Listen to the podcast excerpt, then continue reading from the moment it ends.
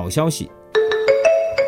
复旦大学的研究小组分析了五百二十六个男性基因组的测序结果后发现，农业出现使男性可以获得更稳定的食物供给，远离危险的狩猎，死亡率显著降低，从而在随后的一千到三千年中，人口扩张了十到一百倍。而母系人口扩张则发生在农业出现之前。别再嘲笑那些每餐必用手机消毒、旅游自拍照刷爆朋友圈的人了。发表于《性格与社会心理学》杂志上的论文，针对两千余名志愿者进行了九项实验后发现，拍照能使人更专注于所从事的活动，不但不会分心，反而能从中获得更大愉悦感。坏消息：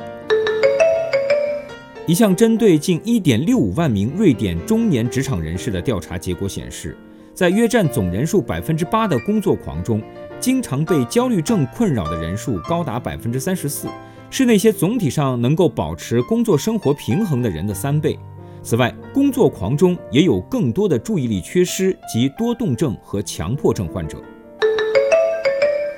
约翰霍普金斯大学医学院的研究小组对加利福尼亚州2008到2012年的经济指数变化与170万名公立学校学生的体重状况进行综合分析后发现。社区中的失业率每增加一个百分点，当地儿童的 BMI 体重指数就会攀升百分之十四。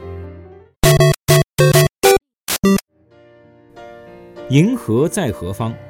每天在手机上查看星座运势的你，有多久不曾见到头顶上真实的黄道十二宫了？发表于最新一期《科学进展》杂志上的调查结果指出，由于日益严重的光污染影响。三分之一的地球人已经不复记忆夜空中的银河到底是什么样子了，而在美国人中，这一比例高达百分之八十。研究者绘出了全球光污染地图，显示新加坡、意大利和韩国是光污染最严重的国家，而加拿大、澳大利亚、苏格兰、瑞典和挪威的夜空还相对保持着应有的黑暗和寂静。